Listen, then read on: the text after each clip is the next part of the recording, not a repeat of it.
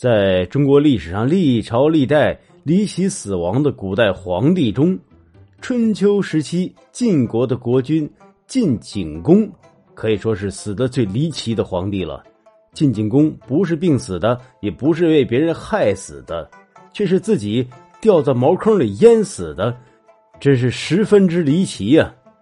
春秋时期呢，晋国的国君晋景公死在茅坑中，这是怎么回事呢？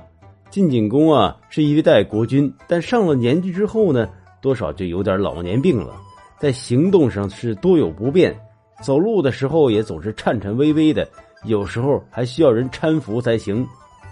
有一天，晋国的一位算命先生对晋国国君晋景公说：“呃您老了，怕是活不过今年吃新麦子的时候了。”这位姬老先生，也就是晋景公，一听就很不痛快呀。到了当年新麦子下来的时候，就把算命的给招来了，捧着碗说：“你看，你说我活不到吃新麦子，我就吃给你看。不过你得先给我死，谁叫你算的不准？”说完呢，就下令把算命的推出去砍了。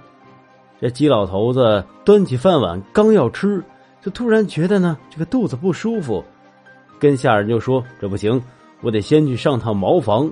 说完，就放下碗出去了。这左右侍从啊，是左等右等，饭都凉了，也不见国君回来。四下分头去找，宫里哪儿都找不到。最后呢，在茅房中发现了姬老先生，原来是掉进了粪坑中，就这样离奇的淹死在茅坑里了。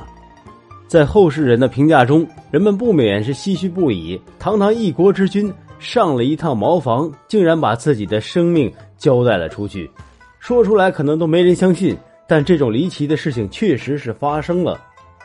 可怜这位晋景公姬老先生，贵为一国之君，最后却以这种离奇的方式死去。